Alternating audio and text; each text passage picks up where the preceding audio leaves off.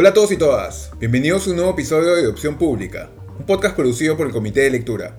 Mi nombre es Javier Albán y como les cuento siempre para quienes escuchan por primera vez, este es un espacio en el que repasaré cada semana cómo va avanzando la carrera electoral rumbo al 11 de abril, en particular en lo relativo a tratar de entender cómo van las tendencias de las encuestas y cuánto podría cambiar todavía en las preferencias en las semanas que quedan.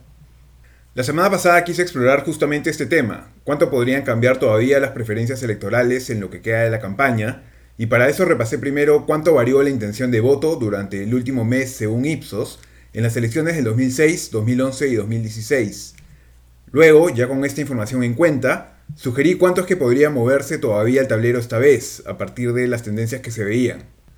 Este año las encuestas se vienen publicando de forma un poco más esporádica que en el 2016, cuando a estas alturas, por ejemplo, ya teníamos simulacros de Ipsos publicados semanalmente.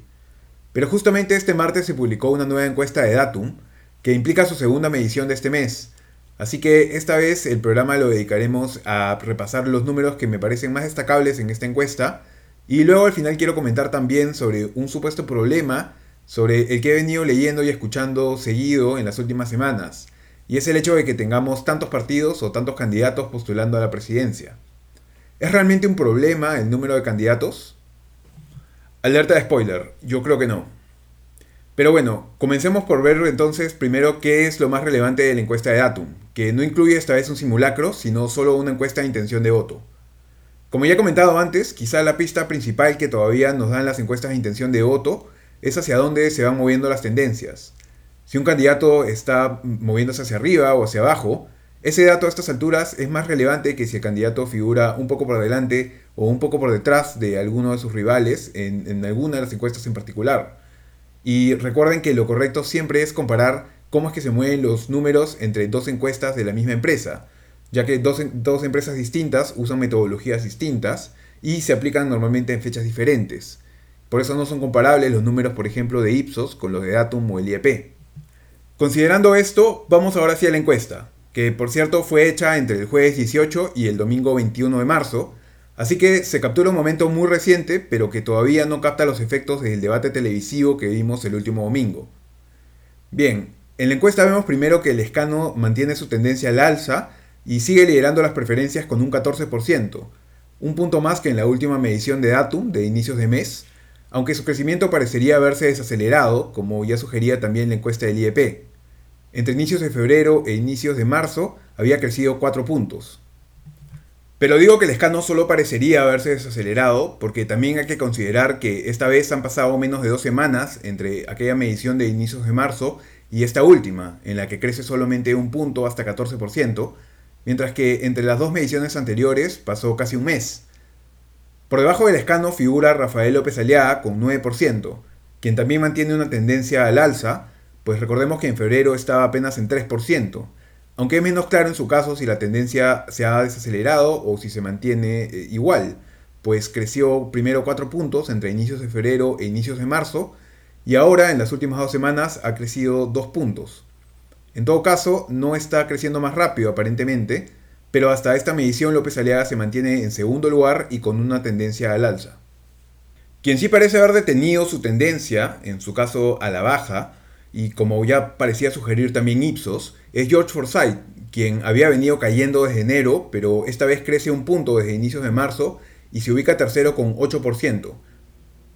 Por detrás suyo figura Keiko Fujimori, quien crece un punto, pero luego de haber caído también un punto entre febrero y marzo, así que no confirma ninguna tendencia al alza o a la baja. En quinto lugar está Verónica Mendoza, quien se mantiene en 6% desde inicios de marzo, y en sexto lugar está Daniel Urresti, quien más bien crece un punto esta vez hasta 5%, pero tampoco muestra ninguna tendencia clara. En resumen, entonces, en la carrera presidencial, lo que muestra Datum, un poco como también sugería Ipsos la semana pasada, es que al menos hasta este fin de semana solo dos candidatos mantenían una tendencia creciente, justamente los dos punteros, Johnny Lescano y Rafael López Aliaga, mientras que Forsyth habría logrado detener su caída y el resto no muestra todavía movimientos claros. Lo que también es relevante es que quienes no eligen a nadie, es decir, quienes responden blanco, viciado o que no saben, han caído de 37% a inicios de mes a 31%, que sigue siendo alto, pero sugeriría que ya hay indecisos que han empezado a decidir. Otro dato que también sugiere que la gente estaría empezando a decidir es que Datum también muestra que se sigue cayendo el número de personas que dice no estar pensando aún en por quién votar ni en nada sobre las elecciones en general. A inicios de febrero, el 34% de los peruanos, o uno de cada tres, respondía a esto cuando se le preguntaba si ya tenía decidido su voto. Pero en esta última medición de Datum, ese número se ha reducido a 25%, o solo uno de cada cuatro peruanos. Y mientras que solamente un 18% respondía tener decidido su voto en febrero, en esta última medición de mediados de marzo ya al menos un 28% dice tenerlo decidido. Lescano se mantiene entonces todavía como el principal favorito para pasar a segunda vuelta por la distancia de 5 puntos que mantiene con el segundo lugar, mientras que López Aliaga se mantiene aún como el mejor perfilado entre quienes pelean el segundo lugar justamente porque también viene creciendo, al igual que Lescano.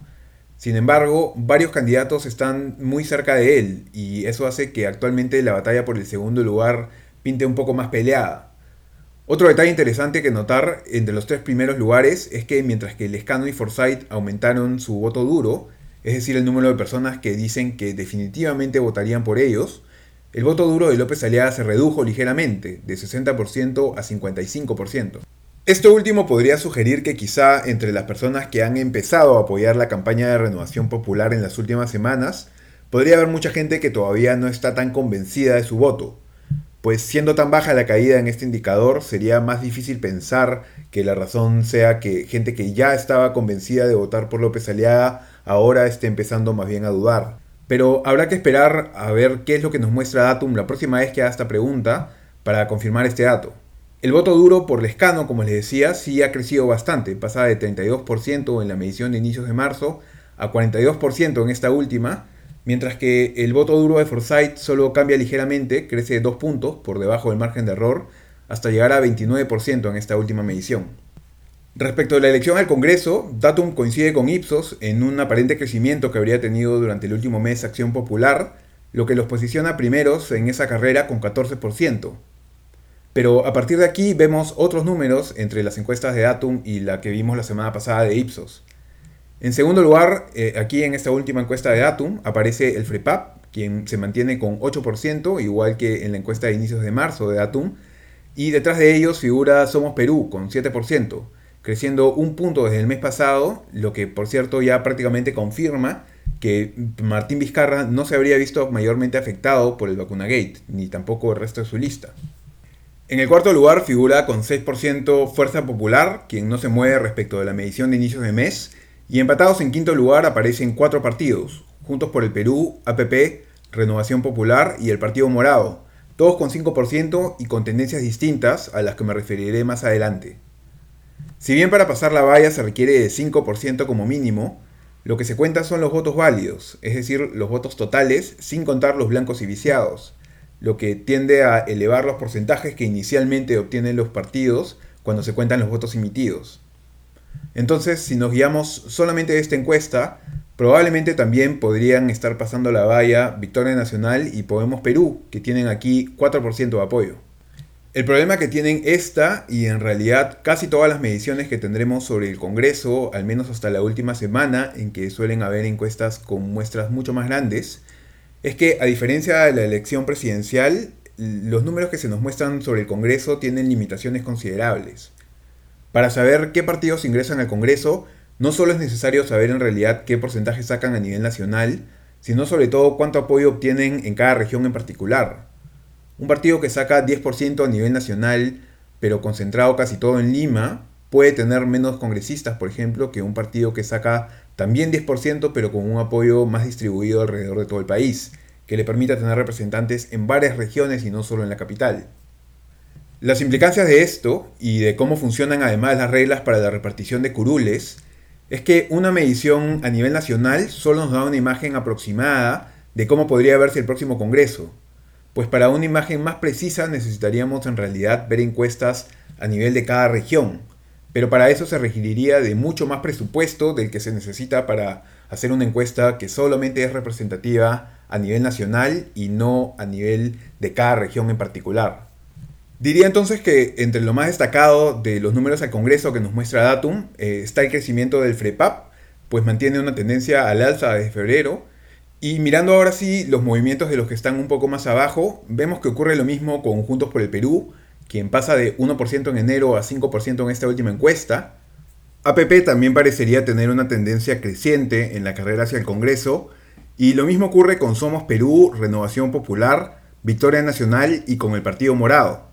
Lo llamativo en este último caso es que la intención de voto al Congreso de los Morados ha seguido mejorando desde enero según Datum, al tiempo en que el apoyo por su candidato presidencial más bien ha caído. Este dato es interesante sobre todo porque en las encuestas de Ipsos y del IEP, la intención de voto al Congreso por el Partido Morado más bien parecía haber empezado a caer. Aunque de nuevo, tanto en el caso del Partido Morado como en el del resto de partidos que figuran por debajo del segundo lugar, su apoyo sigue siendo relativamente muy bajo, igual o menor al 7%. Va a estar muy interesante por eso revisar cómo es que siguen evolucionando las preferencias hacia el Congreso y ver qué es lo que revelan las encuestas de Ipsos y del IEP que probablemente salgan este fin de semana y que esperemos incluyan también simulacros de votación para ver si las tendencias que nos ha mostrado Datum se confirman o en todo caso si se mantienen o empiezan a cambiar. Como ya hemos visto la semana pasada, en elecciones anteriores hemos observado movimientos de hasta 10 puntos durante el último mes de la campaña. No deberíamos descartar por eso ver también movimientos de última hora esta vez.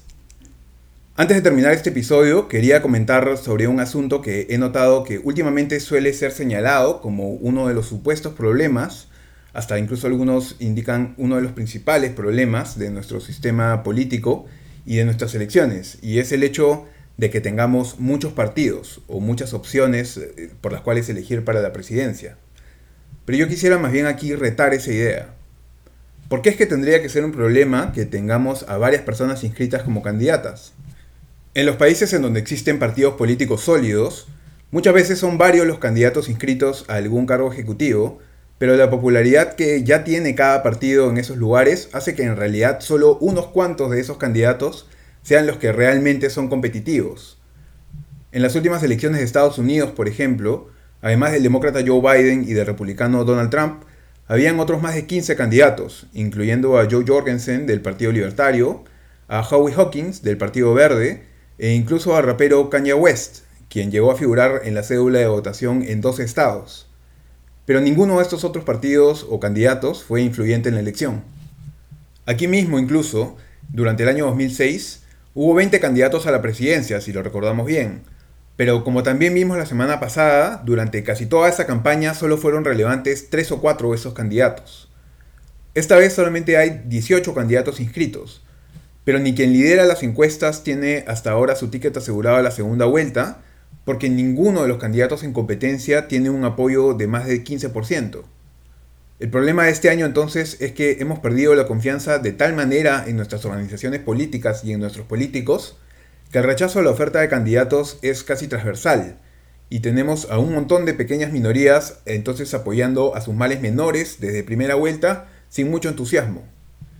Tendríamos que preguntarnos pues cómo es que llegamos a esto. Es interesante por ejemplo comprobar cómo ningún partido que fue gobierno o que obtuvo una cuota importante de poder desde el 2001 ha logrado recuperarse y mantener un firme apoyo popular luego de dejar el poder.